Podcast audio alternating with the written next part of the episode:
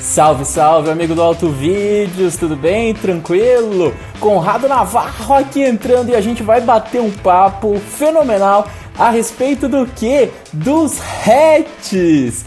Isso daí realmente é extraordinário. Salve, salve, Liam! Salve, galera! Tamo junto aqui. Hatches, Liam! Hatches que estão morrendo, estão deixando a gente órfãos aí de quem gostava desses carros, principalmente no Brasil, Liam. Exatamente, mas isso aí pensando nos médios, né, Naval? Porque tem todo o segmento de entrada aí, e a gente sabe, né, galera? Primeiro carro sempre tende a ser um hatch, então ainda no segmento de entrada eles continuam firmes e fortes. Aí a gente tem desde os subcompactos ali, Renault Kwid, depois Volkswagen Up, aí a gente tem os maiorzinhos, depois a gente passa para Argo, é, pô. Olinha, mas tem polêmica aí, porque agora qualquer coisa vira SUV, né? SUV, né, cara? Tem, tem um raio suverizador é, maltratando os hatches também, mas enfim, é isso mesmo. A galera, quando começa, tem que comprar o primeiro hatchzinho, até para poder é, ir subindo, mas olha aí, ó, o Eduardo já falou que quer o primeiro sedã, passou ali é, em cima no comentário. É, tá vendo? já quer começar lá por cima. E galera, vocês estão chegando aqui, deixa o seu salve, o seu boa noite, diz da onde você tá falando. Nossa primeira experiência em conjunto aqui no Insta, a gente vai gravar muito mais aqui e já manda suas dúvidas também. Ah, lá no YouTube tem uma série de lives que você pode acompanhar também pelo nosso podcast aí na sua plataforma preferida. A gente já falou de SUV, de picape, de caminhão caminhão, de ônibus, agora chegou a vez dos hatches. Então, olha aí, já apareceu um fã de golfe aqui. Ah, mas quando eu, quando eu falo hatch, meu amigo, não tem como. A galera já vai lembrar né, do Golfão, Golf GTI, aí tem uma história incrível, né, como um dos hatches mais queridos do mundo e que, para nossa alegria, esteve entre nós por várias gerações. A gente pulou ali algumas gerações e tal, mas dá para dizer que é um hatch muito querido no Brasil também, mas infelizmente cada vez menos. E aí, é, inclusive com produção interrompida, a gente é, não tem mais como dizer que o Golf, GT, o Golf no Brasil é um carro né, bem vendido e que tem é, mercado, etc e tal. Estamos aí, né, para fechar o assunto golfão no começo, às vésperas de uma oitava geração aí, Linha. Então, é, para os fãs de golfe, vem novidade aí. Dizem que o Golf GTI vai andar mais do que nunca. Vai ter um desempenho fantástico, tempo de volta, esse tipo de coisa incrível pelo que ele oferece em termos de preço. Então, é aquele esportivaço de custo-benefício. Exato, e a galera do Nordeste aí em peso, galera também no litoral de São Paulo, olha só, desse frio aqui a gente agasalhado e o pessoal do litoral aí curtindo. E também um salve especial aí pro Felipe Dias, apresentador do programa Tarobá Automóvel ali da Band. Oh, que só. show! não liga pra gente não, que aqui, aqui, a gente aqui na, na, a gente vai na, do jeito que dá aqui, não tem profissa numa apresentação não. É, da emoção aqui, ó. A galera de Santos, a galera das praias aqui tá chegando firme e forte. Tem gente ali de São Bernardo também, já falando sobre o novo Onix. Uma coisa que é importante a gente já agitar aqui na Varre, porque o segmento dos hatches aí vai pegar fogo agora nos próximos meses, porque os campeoníssimos de venda, tanto o Chevrolet Onix como o novo HB20, HB20 vai chegar logo, logo, hein, galera? Fica ligado no Auto Vídeo que a gente vai mostrar tudo para vocês. E realmente o Onix, por ser um campeão fenomenal de vendas aqui no Brasil, a expectativa é muito grande. Chegando finalmente agora com uma plataforma modular, a Jam Global Emerging Markets. Vamos ver como ele vai se comportar dessa forma e também agora com possibilidade de motorização turbo. E vamos ver se ele chega mais seguro também, né, Navarro? Pois é, ó, o salve da galera, a galera mandando um salve da roça galera da Bahia, galera de Minas Gerais, meus conterrâneos aí de Minas Gerais. Galera tá mandando o seu salve aqui. E Onix, Lian, é aquela coisa, é o carro que vende mais hoje em dia no seu segmento no Brasil, né? Então é, é uma mexida que tem os seus, né? Tem com certeza os executivos da Chevrolet tem ali um friozinho na barriga de falar, olha, chegou o novo modelo e tal mas ele vem sim bastante interessante, ele vem é, com uma ideia de sofisticação um pouquinho maior, mas vamos sempre lembrar de uma coisa, né, Linha? Tudo que vem novo, principalmente quando a gente fala de nova plataforma, motorização, mexe no preço também. Então a gente sempre fala e, e pede, explica, né, que é, é, é essas é, chegadas de modelos novos, principalmente quando são de nova geração, eles, elas acontecem entrando no mercado sem muitas vezes é, matar as gerações anteriores. Então, com o Onix não vai ser diferente. Algumas versões. Principalmente ficar... no caso da Chevrolet, né? Que Exatamente. aquela versão Joy clássica aí. Né? Exatamente. Deixa aquela, aquela, aquela de entrada que, que vai ter uma procura grande, continuar tendo uma procura grande. E o seu preço para alguns modelos, quando ela uh, coloca todos os opcionais e tudo mais, acaba subindo é, é, relativamente bem. Então, a gente precisa ficar de olho nisso, porque é, é, o carro mais vendido. Então, dependendo da mexida, dependendo do preço, dependendo do que vai acontecer, é, pode ser que esse ranking mude. Lembrando, Linha, já vou fazer um gancho para você começar a comentar um pouco também, que tem a HB20 aí na área também chegando com tudo. Né? A gente, inclusive, estará neste lançamento aí para poder conferir essas mudanças bem de perto, mas vem novidade da Hyundai também, e é um carro muito queridinho também do pessoal, né? Exatamente, pessoal. Diz aí nos comentários, vamos comentando aí qual carro que você quer que a gente fale. A gente está falando dos novos aqui, está falando de lançamentos, mas a gente também pode falar de usados aqui, porque a ideia é realmente sempre pensar nas melhores opções para você. E uma coisa que eu estava pensando aqui, Navarro, olha só, vou antecipar para a galera que eu não comentei nem para o Navarro ainda. A gente tem o nosso grupo da família Autovídeos lá no Telegram. Você entra no Telegram, joga Autovídeos ou você entra pelo link bit.ly barra Autovídeos Telegram. A gente sempre pensando, sempre vendo aqui nas nossas perguntas quando a gente abre, a galera preocupada também com o lance do bolso. Aqui no Brasil sempre um desafio manter os carros. A gente vai disponibilizar lá no nosso grupo no Telegram, depois da live você corre lá, é, até semana que vem a gente vai colocar uma planilha lá para você controlar bem os gastos do seu carro. Vai ser um presente aí gratuito para você baixar, mas você só precisa entrar lá no nosso grupo no Telegram. Show aí... de bola! Exato. Você estava falando, eu vou, vou, vou, levantar de novo a bola, a gente estava falando Legal. de HB20, você falou de usado.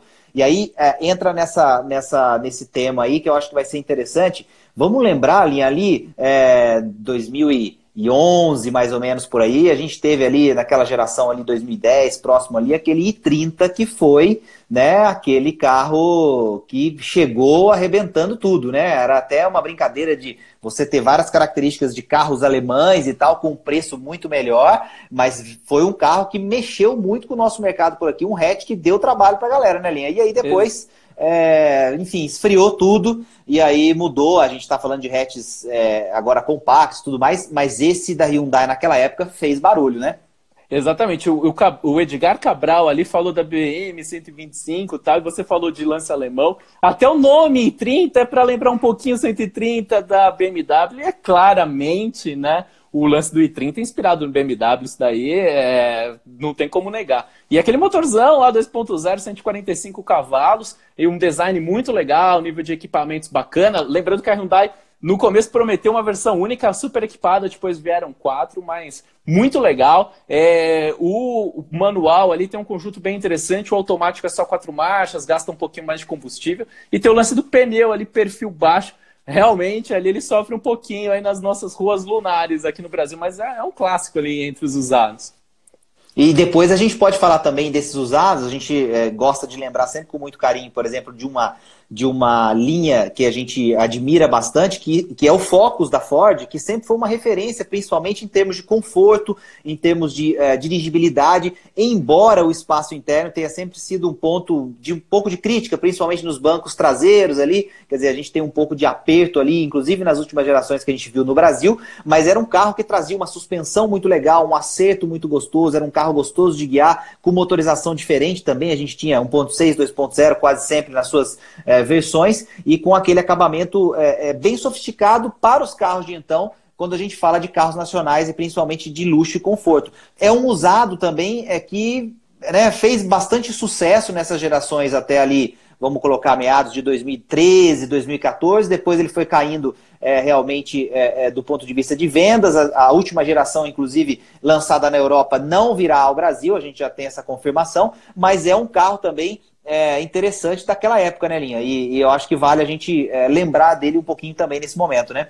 Exato, olha só, o pessoal lembrando aqui o motorzão 2.0 Duratec ali, ele bebe, mas ele anda pra caramba esse motor aí. É um motor nervosaço, realmente muito interessante. Daqui a pouco tem ali o B Cardoso perguntando do Titânio 2016-17. Isso daí o Navarro comenta. Eu vou voltar um pouquinho no tempo, porque, inclusive, essa semana alguém mandou a pergunta aqui no nosso Insta. Eu tô pensando em comprar um Fox 2005, boa opção. Excelente opção, aquela primeira geração, revolucionário, design matador acerto de suspensão muito legal, qualidade construtiva muito interessante. Depois, ali em 2005, mais ou menos, a gente já teve a chegada do motor 2.0 Duratec, que a galera está comentando, e é um motor que persistiu até agora. O EcoSport 2.0 usa é, a evolução desse motor, então o Focus é muito interessante, aquela primeira geração. A segunda demorou para chegar no Brasil, veio como 2,5 ali em 2009, também muito interessante, principalmente com câmbio manual. O automático ali teve alguns defeitozinhos, algumas coisas. Depois teve toda a polêmica do Power Shift, né? E aí a gente chegou nesses modelos mais novos, né, Navarro?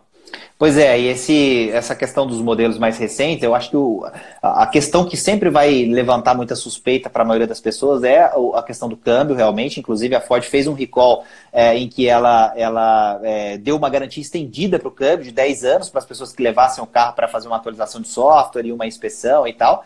É, então, é, isso é, é, é, um aspecto que está é, relacionado com essas gerações, é, com essa geração, vamos dizer, mais nova que está disponível no Brasil como usada agora, porque a gente não tem mais a venda do Focus, né, nem da geração nova nem da geração anterior, mas é um carro que tem uma entrega do ponto de vista de opcionais e de, de qualidade de, de, de, de dirigir, de andar, realmente eu acho que é bem interessante. É, se a gente pegar, por exemplo, um, um, um, Titanium completo, né? Vamos pegar ali ano 2015, um pouco mais antigo, mas já dessa, dessa quase dessa última leva antes do facelift, né? Antes daquela ideia de, de tentar chamar, por exemplo, o, o sedanzinho de fastback e tal, que rolou ali uma, uma jogada de marketing é, legal, mas se a gente pegar, por exemplo, aquele 2015 completíssimo, a gente tinha aquela versão Titanium Plus, né, que tinha Shannon, tinha LEDs dianteiros, tinha o, o, parque assist, estacionava sozinho e tudo mais. É um carro na casa de uns 56 mil reais, mais ou menos, de tabela. Então, do carro 2015, com motor 2.0,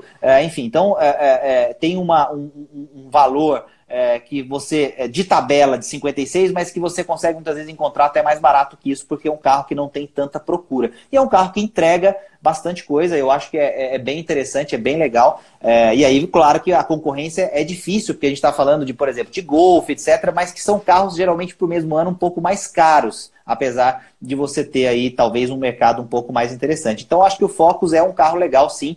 É, e ele vai ficar cada vez mais para a história, porque agora da Ford, por exemplo, hatch só mesmo o K, né, só o, o, o, carro de entrada, né, e aí depois SUV, SUV, SUV e, e caminhonetes e picapes. Então, pessoal, olha só, né? A gente falou um pouquinho de usados aqui. Vamos fazer aquele joguinho aqui. Diz aí nos comentários se você prefere é, opções de carros mais completos usados ou se você prefere aquele cheirinho do carro novo, sair com o carro zero quilômetro da concessionária. Diz aí nos comentários, olha só, a galera tá aqui, o, jo, o João Paulo, o Cleiton, o Wagner Leite, o Souza dando aquele joinha. Valeu, galera, por estarem acompanhando a gente por aqui. E é muito curioso, né? Você está falando aí nessa faixa de 50, 60 mil reais. E quando a gente pensa nas opções zero quilômetro ali, a gente vai ter, por exemplo, uma opção interessante como o Argo 1.3, ali aquela versão Drive, né? 1.3 já esse motor Firefly da Fiat mas é um carro ali com poucos itens realmente, né? Ele até oferece um, um lado de espaço interessante. E a gente, se a gente vai para o Up, por exemplo, muita gente perguntando aqui se ele vai sair de linha, tudo indica que o Up vai sair de linha tanto no Brasil como no exterior, realmente, mas ele oferece pouquíssimo espaço, né? Então a galera ali, ó, olha só, falando ali de usado. Preferindo usar. Melo, Bruno Melo, o sabe? Brunão, Bruno o Brunão tá com a gente. Ele Lasanheiro de primeira.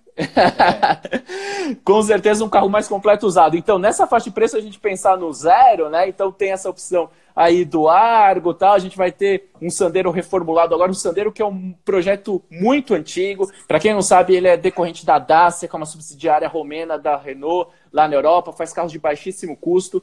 Teve o facelift agora, e o importante, agora, né, Navarro? Reforços estruturais finalmente no Sandero. Então, se você, tudo bem, você quer comprar um Sandero, não importa se é um projeto antigo, se isso, aquilo, Beleza, mas é, comprando só o 2020, porque pelo menos vai, vai ser um carro mais e, seguro. E tem geração nova sendo trabalhada lá fora, ali, inclusive, para ganhar uma plataforma mais moderna. Então, é, enquanto a gente está recebendo esse facelift com esses reforços estruturais, lá fora já existem algumas notícias de segredos, etc. e tal, de que uma nova geração vem aí já com uma plataforma aí sim mais moderna, mais segura, capaz de entregar notas de crash test é, melhores é, aí, agora apareceu, por exemplo, Mioto Lucas aqui com essa polêmica, que vai ser a polêmica do momento daqui a pouco. O nosso papo hoje não é de sedã, mas é melhor do que pagar 100 mangos no Corolão, que tem um rádio no lugar do multimídia. Tem coisas que só os japoneses oferecem mesmo, e principalmente no Brasil. Mas vai ser um belo carro, né? Mas é que não, não dava para deixar de comentar isso, de rir, porque é o, é o, é o assunto que está no momento agora, linha. Tipo, Exato que não tem nem multimídia ali, cara. Muito louco isso, cara. Só, só o seguinte, é que o, o, o Lucas fez o um comentário em cima ali, ó. Prefiro um usado, top, meu amigo comprou um Astra 2011 topzão por ah, Astrão era, Astrão era máquina, hein, cara? O Astrão era máquina, hein? A gente, Exato. inclusive, teve as primeiras gerações de Brasil, que eram praticamente o mesmo carro da Europa, né? Então, é, assim, é, que vinha da Bélgica. O primeiro vinha da Bélgica. Era uma, tem uma história muito bacana o Astrão no Brasil. Inclusive, a gente teve a perua Astra, lembro muito, cara, a perua Astra, que também era um carro muito legal, bacana demais. E o Cleiton, o Cleiton perguntando se entrará outro, outro carro no lugar do Up.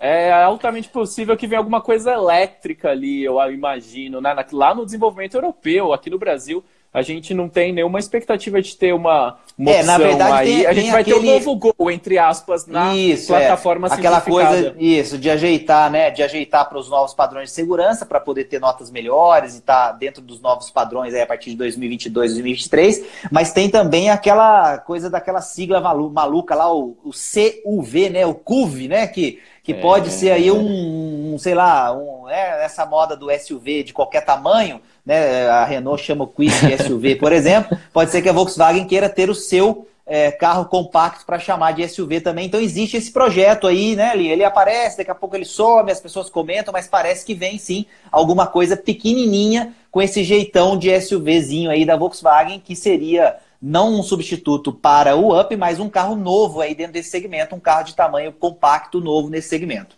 E aí, pessoal, bom, hoje o papo aqui é de hatch, a galera tá vindo aqui com, com outras perguntas. Depois, no final, a gente responde tal, falando de estrada aqui. O Glauco, obrigado pela participação. Daqui a pouquinho a gente responde, mas vamos focar agora no, nos hatches que o objetivo agora é a gente falar um pouquinho mais deles. E aí, só retomando, o Navarro tinha falado da chegada do novo HB20, tinha expectativa de que seria somente um facelift, mas parece que vai ser uma mudança mais profunda. Então a gente está com uma expectativa muito grande. Só que aqui no Auto Vídeos a gente não tem aquela pretensão de ficar antecipando, com muito segredo, com muita coisa. A gente espera para ver o que ele vai oferecer. A gente vai estar tá lá de perto para mostrar para você ver os, níveis, os equipamentos oferecidos, faixa de preço e tudo mais. E aí a gente pode ter uma noção melhor. Mas ele está chegando, está quentinho, está saindo do forno, o HB20. E aí, Navarro, é interessante a gente pensar no segmento um pouquinho acima, que a gente tem uma briga muito grande aí de carros relativamente novos que chegaram no mercado cada um com uma proposta diferente, eu diria, né? Então, se a gente pegar ali o Argo, que efetivamente tem uma faixa gigantesca de atuação, como tem sido uma política no grupo FCA, né? Então, tem desde o 1.0 lá do Argo, chegando 1.3, seguindo até 1.8, HGT e tudo mais. Mas a gente tem o Argo de um lado, a gente tem o Polo de outro, e o Polo tem características únicas ainda no segmento de hatches, a gente vai falar um pouquinho mais daqui a pouco, e o Toyota Yaris. Como que você vê aí essas três opções, mercado, Navarro? Eu acho que assim, é uma briga boa, né? É uma briga boa que nos números ela mostra que ela é interessante. A gente tem aí o Polo é, com números bem expressivos de vendas, a gente tem sempre o Toyota que dá trabalho, em todo segmento que entra dá trabalho.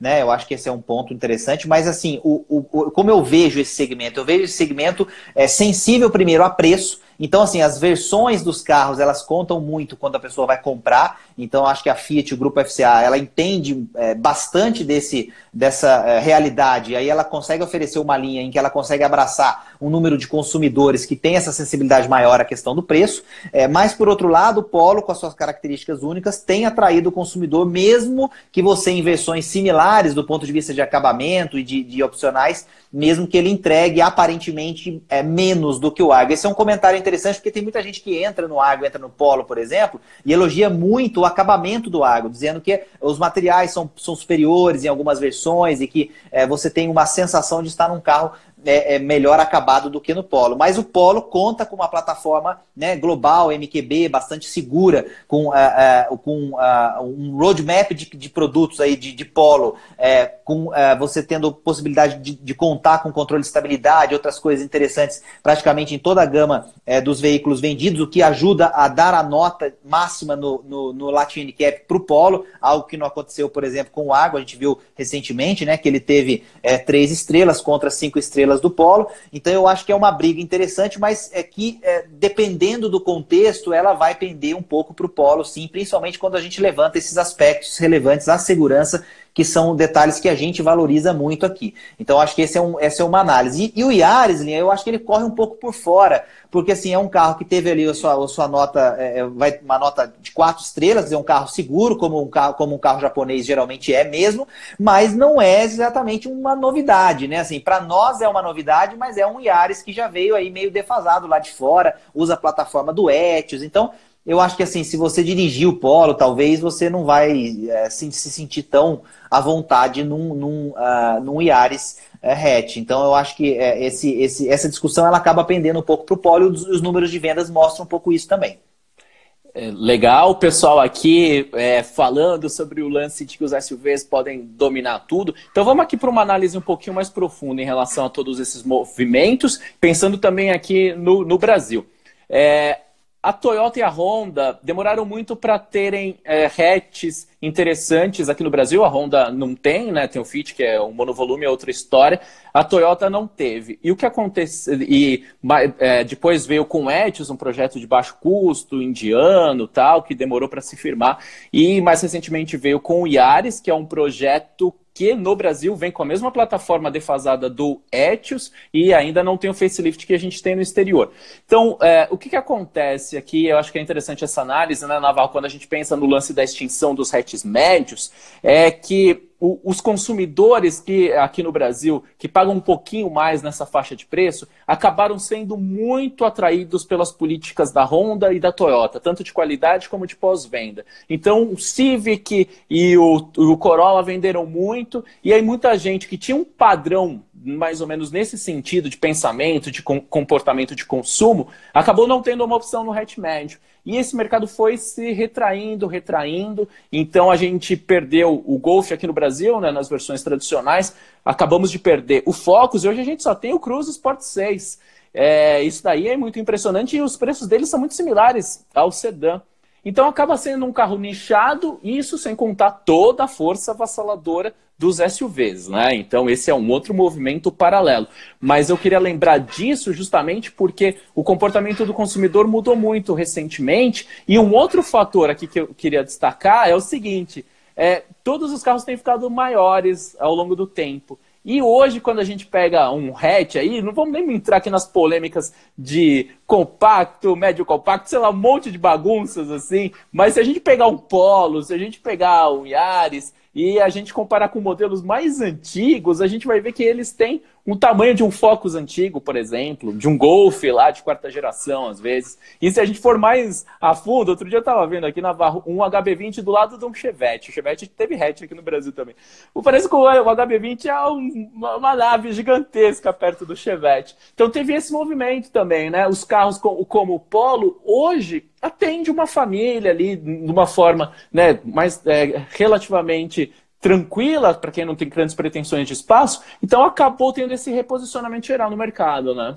É, e soma isso, Linha, a questão da, do nível de renda das pessoas também, porque é, quando você tem uma característica que é muito peculiar do Brasil, de um nível de renda estacionado durante tanto tempo, quer dizer, que você não vê uma, uma grande, um grande salto é, no nível médio de renda da população, é, para justamente poder ter capacidade de consumir é, bens é, como carros e outras coisas é, é, melhores, né, evoluindo nessa, nessas escolhas, você acaba vendo esse movimento, e aí é o que a gente já comentou em outras oportunidades, mostrando que, por exemplo, o Virtus, que é um carro que tem um tamanho bem interessante, assim, do ponto de vista de porte, distância entre eixos, espaço interno, porta-malas, etc., ele é o novo Jetta, né? Quer dizer, ele é o que o Jetta é, o papel que o Jetta cumpria há, digamos, seis, sete anos, oito anos atrás. Então, é, é pouco menos do que isso também nas gerações mais novas e mais modernas que tinham é, motorização aspirada e turbo também depois. É, então, acho que esse é um ponto interessante. E, e aí, é, o que acaba acontecendo é que você vai ter o aspecto financeiro envolvido sempre. Então, os carros estão ficando mais caros e, e, e mais caros numa velocidade maior do que as pessoas conseguem aumentar seu nível de renda e o compromisso de renda para poder ter um carro desse. Então, aqueles caras que eventualmente há cinco anos poderiam comprar um Jetta, por exemplo, ou um Corolla, possivelmente hoje comprarão um Virtus ou comprarão um Yaris. É, e alguns deles, é, até mesmo um, de, um, desses carros, como o Polo, por exemplo, ou o Yaris Hatch, porque eventualmente a família é, já não precisa de tanto porta-mala ou alguma coisa assim.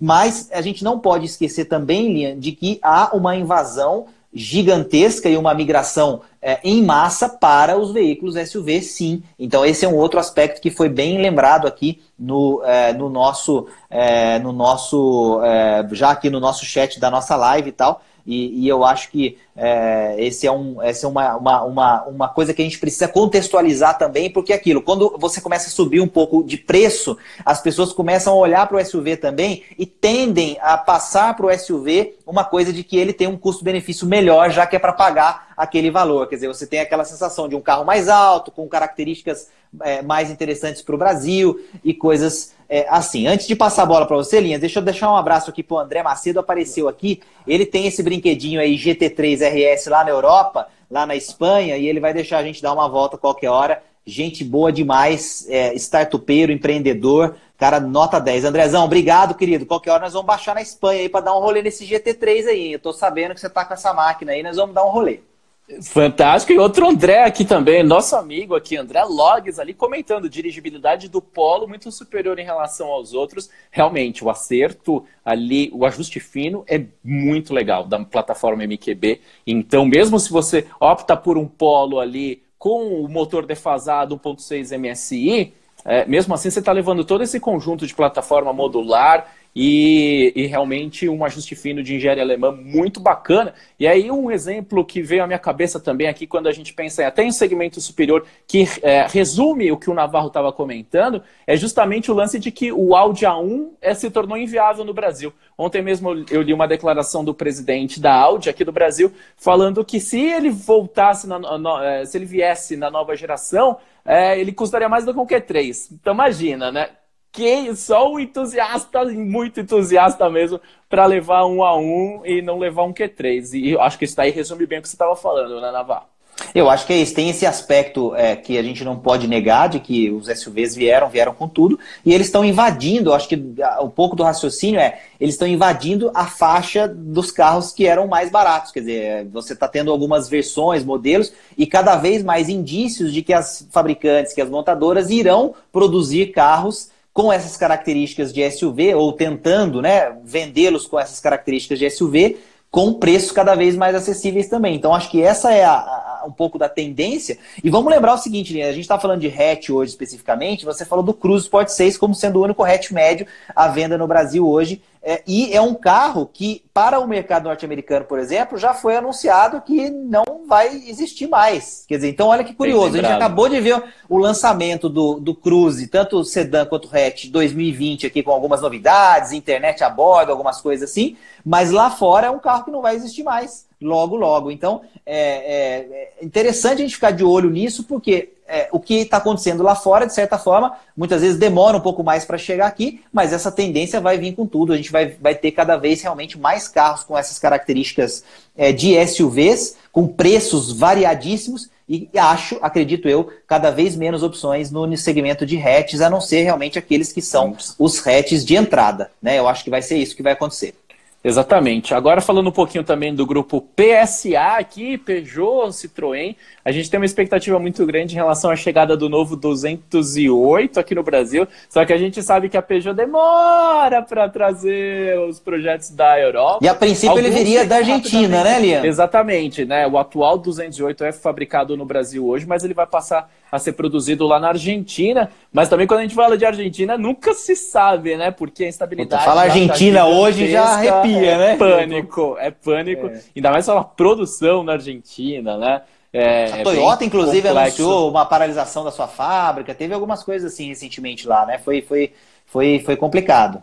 Exatamente, tá, a situação está super tensa lá na Argentina, tem reflexos aqui, com certeza. Galera mandando aí o joinha, aí salve Lucas ali, Saulo também, é, SUVs, é, motores turbo, vamos ver. Aí, ah, aí só um complemento, fechando aqui, é, a única opção aí que a gente tem com plataforma modular, motor turbo, projeto bem interessante é, é, o Polo, né? Com cinco estrelas de segurança, essas características que a gente acha muito importantes aqui no Brasil, controle de estabilidade e tal. É, hoje, só o Polo, vamos torcer para que a gente tenha mais opções.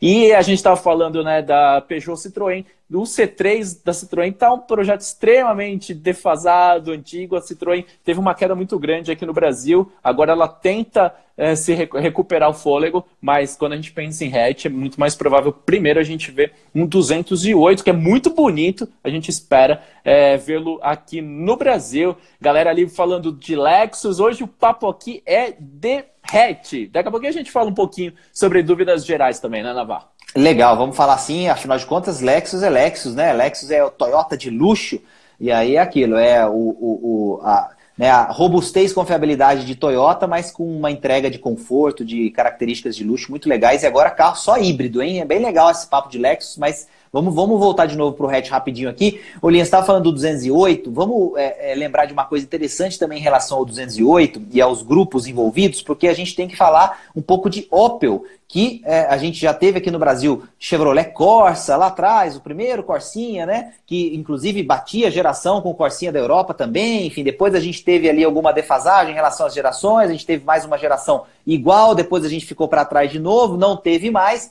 Só um parênteses da Vai lá, vai lá, Linha. Não, só, às vezes, pessoal, tem gente aí que é, tá aí em busca de um primeiro carro, aí tem um orçamento mais limitado tal, e é, precisa de um carro simples ali só para encarar alguma coisa é, ali de momento os Corsinhas ali dos anos 90 são excelentes opções nesse sentido. Depois a outra geração também é, é, bacana em alguns aspectos por ser um projeto decorrente da Opel. Então fica essa dica para a galera aí que está buscando um carro, um carro aí na, na, faz, é, na faixa abaixo dos 10 mil reais. É, e aí uh, o que eu queria comentar ali era justamente isso, né? A Opel que, que tem esse é, sempre teve esses carros de entrada bem interessantes na Europa e que a gente teve a oportunidade de ver aqui no Brasil, que agora é PSA, né? Quer dizer, aí é, quando a gente fala de Peugeot 208 e aí a gente lembra do Corsa lá na Europa, a gente vai ter Peugeot 208 e o Corsa novo compartilhando plataforma. São praticamente aí os mesmos é, é, carros, né? Claro que cada um com seu design, com a sua, com a sua identidade e personalidade também, mas mesmas plataformas lá fora. Então, nenhuma chance da gente ver, pelo menos a princípio, né? Agora a gente não sabe de nada nesse sentido, de ver essa, esse possível retorno de um Corsa aqui na mão da, da do, do, grupo PSA, porque a ideia é trazer o 208 da Argentina para vender aqui. Mas, claro, também tudo vai depender de preço, né, Linha? Porque como ele viria da Argentina, a gente precisaria que ele é, fosse competitivo e talvez ele venha em algumas versões mais é, é, superiores, justamente para brigar ali por consumidores que têm é, um apelo um pouco maior para essa característica de valorizar o design, valorizar a plataforma, valorizar a novidade em si, né? Como a gente é, sabe que o brasileiro é, tem também um pouco disso quando fala é, de carros. Mas eu achei curioso a gente lembrar disso porque Opel, a gente sempre se lembra de Chevrolet no Brasil. E agora Opel é PSA é, no mundo todo. Então, esse é um, um negócio para a gente não esquecer mais, porque a gente provavelmente não vai ver muita coisa da Opel mais aqui. Lembrando que a gente teve, na né, linha Zafira, né? Vários carros aí que são clássicos e que a gente via com o símbolo Chevrolet, mas que são famosos projetos da Opel, né? Exato, pessoal aqui participando, Samuel, mecânico, olha só, diz aí Samuel, quais são, quais são os carros aí bons e aqueles que realmente deixam você aí apavorado aí? É, teve uma pergunta ali em cima, Linha, que eu já vou usar o Samuel aqui, ó, o, o Edgar Cabral perguntando por que, que os motores da Toyota e da Honda tem fama que não quebra. Então vamos ver se o Samuel vai dizer se é porque não quebra mesmo ou se é só é, uma fama, né? Mas é, tem essa questão da robustez da confiabilidade, né? Uma coisa importante, pessoal, é o seguinte: muitas vezes é, o pessoal, é, faz, quando a gente abre as perguntas aqui no Insta, e aí a, a, surge algumas dúvidas envolvendo carros da Volks, e a gente estava elogiando o lado bom da Volks aqui, com o Polo, plataforma MQB. Agora a gente pega e fala do lado negro, obscuro da Volks, brincando, claro, mas em relação aos projetos que são extremamente defasados. E aqui a gente tem dois hatches. O Gol, que ainda vende muito. A goleta. Fox.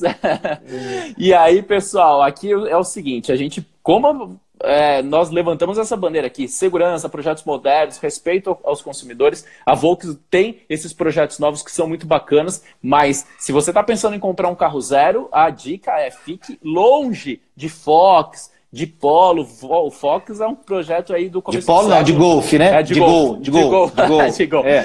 Exatamente. Isso daí. Então, essas coisas são importantes. E aqui é sempre compromisso com a veracidade, pessoal. E o lance é o seguinte: essa live aqui, assim como as outras, vai estar no, no, nas nossas plataformas de podcast. Então, no Spotify, na sua plataforma que você acessa ali, se você tem é, Android, se você tem Apple é, você vai poder conferir, ouvir com calma essa gravação e dos outros modelos que a gente já falou aqui. As outras lives foram no YouTube, essa daqui está sendo no Instagram e a gente vai fazer mais lives aqui no Instagram também. E aí eu queria ouvir vocês nos comentários aí, porque agora há pouco a gente levantou aquele lance de carros usados, de carro zero. Diz aí nos comentários se você quer ver mais vídeos também, mais dicas sobre carros usados. Isso é importante para a gente saber. Olinha, o, o, Lucas Mioto perguntou da história de que talvez a Opel pudesse começar a vender carros no Brasil. É, eu ouvi essa história em algum lugar também, Lucas, mas eu acho difícil. É, por mais que a gente possa ler alguma coisa do tipo, ah, a gente vai avaliar, vai pensar e tal, eu acho complicado porque eu acho que o desafio já com as marcas do grupo PSA, Peugeot, Citroën, o desafio já é grande. E fora você... que ela tem uma marca Não. na gaveta que é a DS. A DS que já veio para o Brasil, eles estão guardaram na gaveta de novo, então é, é, altamente improvável isso. É, eu acho difícil também. Apesar de que é, os modelos são modelos bem interessantes. A gente falou, por exemplo, do Zafira, tá, já falamos do Corsa, quer dizer, teria carros aí é, bem interessantes para a realidade do Brasil. Algum, alguns mais é nichados, é agora, é, agora, é, agora virou, um, virou um ônibus, né? Virou um, sei lá o que, que virou, quase isso, né, Linha? Mas enfim é, tem alguns carros legais que eventualmente pudessem fazer sentido para cá, mas eu acho difícil também. Eu acho que é, os desafios com Peugeot e já são grandes aqui no Brasil. E, e, e vamos, é, a gente fala sempre dos dois lados né, da, da moeda, né, Linha? É interessante a gente enaltecer também que a Peugeot ela vem ano após ano tentando justamente mudar algumas é, das suas principais referências, digamos, é, na cabeça, na mente das pessoas, na opinião das pessoas, e uma delas é essa questão de pós-venda, de manutenção. Então, ela tem focado seus esforços muito grandemente em trazer carros é, melhores e oferecer também é, um pós-venda um pouco melhor. Não sei exatamente se está funcionando ou não, mas a gente vai sempre acompanhar de perto isso e, e quando a gente vai nos lançamentos é sempre, é, é sempre é, notável esse esforço de mostrar né, que o pós-venda é um, é um trabalho que a Peugeot está tentando é, justamente melhorar. E outra marca que é importante a gente comentar aqui é a Ford, né? A gente estava falando aí, e antigamente a Ford tinha uma linha muito clássica de hatches. Meu primeiro carro foi um Escort, XR3 era carro dos sonhos e tudo mais. O mundo está mudando, a gente tinha o Focus como referência, do Focus a gente já falou bastante, e aqui é interessante a gente falar um pouquinho do K também, né, Navarro? Porque é um carro que fica ali no pódio dos mais vendidos no Brasil.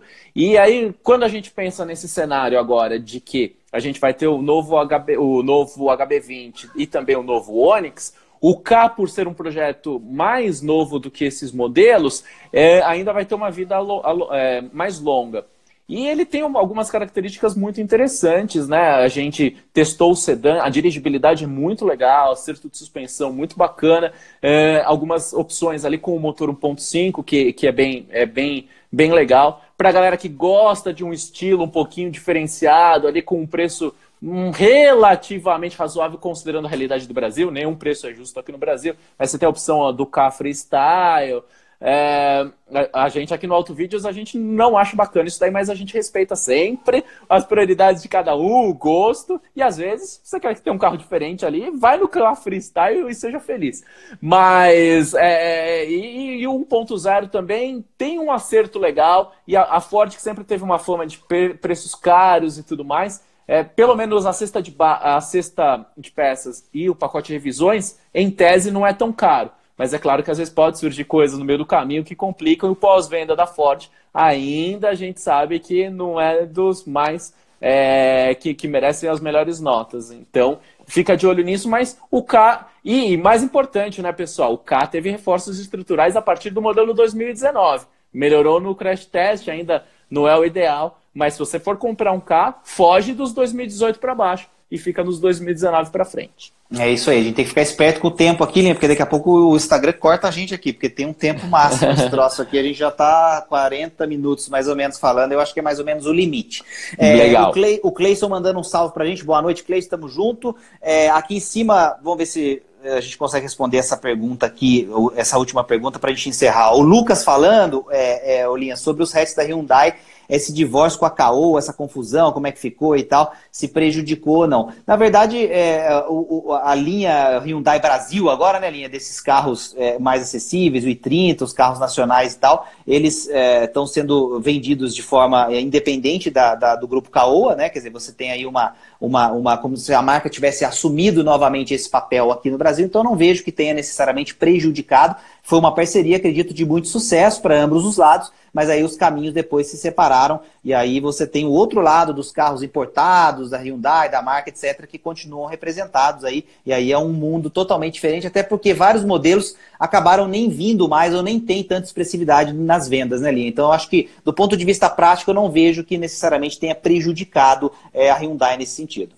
Exatamente, pessoal. Então a gente vai aqui encerrar nos próximos minutos. Se você tem uma dúvida aí na sua mente que não envolve de repente os sets, manda aí, a gente faz um bate-bola aqui, só ping-pong é, bem rapidamente. E diz aí de onde você acompanhou a gente. Primeira live aqui no Instagram. A, as lives aqui no Instagram vão ser mais frequentes, pessoal. De repente surge um assunto polêmico do dia, aí a gente entra aqui, já conversa com vocês. E realmente isso daí é muito bacana. Fernando, Lucas, galera, diz aí de onde vocês acompanharam. Se tiver mais uma dúvida, manda aqui. E lembrando, né? O grupo da família Autovídeos lá no Telegram, entra lá porque vai ter a planilha de controle de custos dos carros que a gente vai dar de presente para quem estiver lá e as novidades de bastidores, sempre a gente antecipa lá. Então, no Telegram, ou você pesquisa lá no Telegram direto, ou você entra pelo link bit.ly barra Autovídeos Telegram, Navarro. É nóis, Edgar Cabral falando que é fã do Autovídeos. Tamo junto, Edgar. Família Autovides, a gente falando do seu jeito, a galera, ó, Curitiba com a gente, Equitionha, Sérgio de Vitória, do Espírito Santo, tem lá, ó, Toronto, no Canadá, sensacional. Nosso amigo, Rodrigo, é, Rodrigo, Rodrigo, Rodrigo tá com salve. a gente, Rodrigo. Salve, Rodrigão. Olha só, Afogados da Engazeira, Pernambuco, show de bola. Então tamo junto. A gente vai fazer mais vídeos por aqui. O Lucas foi aquele que perguntou do Lexus. Pode ficar tranquilo que a gente vai falar de Lexus mais vezes, até porque a gente é bem fã de Lexus, viu, Lucas? Fica tranquilo, porque para mim é um dos melhores carros do mundo e não é à toa que está sempre no topo do ranking nos Estados Unidos de marcas de maior confiabilidade lá fora. É uma pena um pouquinho de que o desempenho dos híbridos seja um pouco xoxo demais para o padrão do Navarro aqui no Brasil. A gente teve motores turbo ali atrás que tinham um desempenho um pouco mais legal do que os carros híbridos, mas talvez seja o futuro, eu vou me adaptar. Mas Lexus é Lexus em qualquer lugar, então Lexus é show. Entrem no grupo do Telegram, tamo junto, deixem sua sugestão por lá, é, nas nossas redes sociais, é, participem com a gente por aqui, por todo lado sempre conteúdo. A gente soltou um vídeo agora há pouco no YouTube, viemos pro Instagram, depois semana que vem tem de novo o YouTube, a gente está por todo lado gerando esse conteúdo, não é isso, Leandro? Exatamente. Valeu então, valeu demais, Navarro, valeu galera. Fica sempre ligado aqui no Auto Vídeos porque é carro, caminhão, ônibus, caminhonete, sempre com a gente. Valeu demais e um grande abraço. Valeu!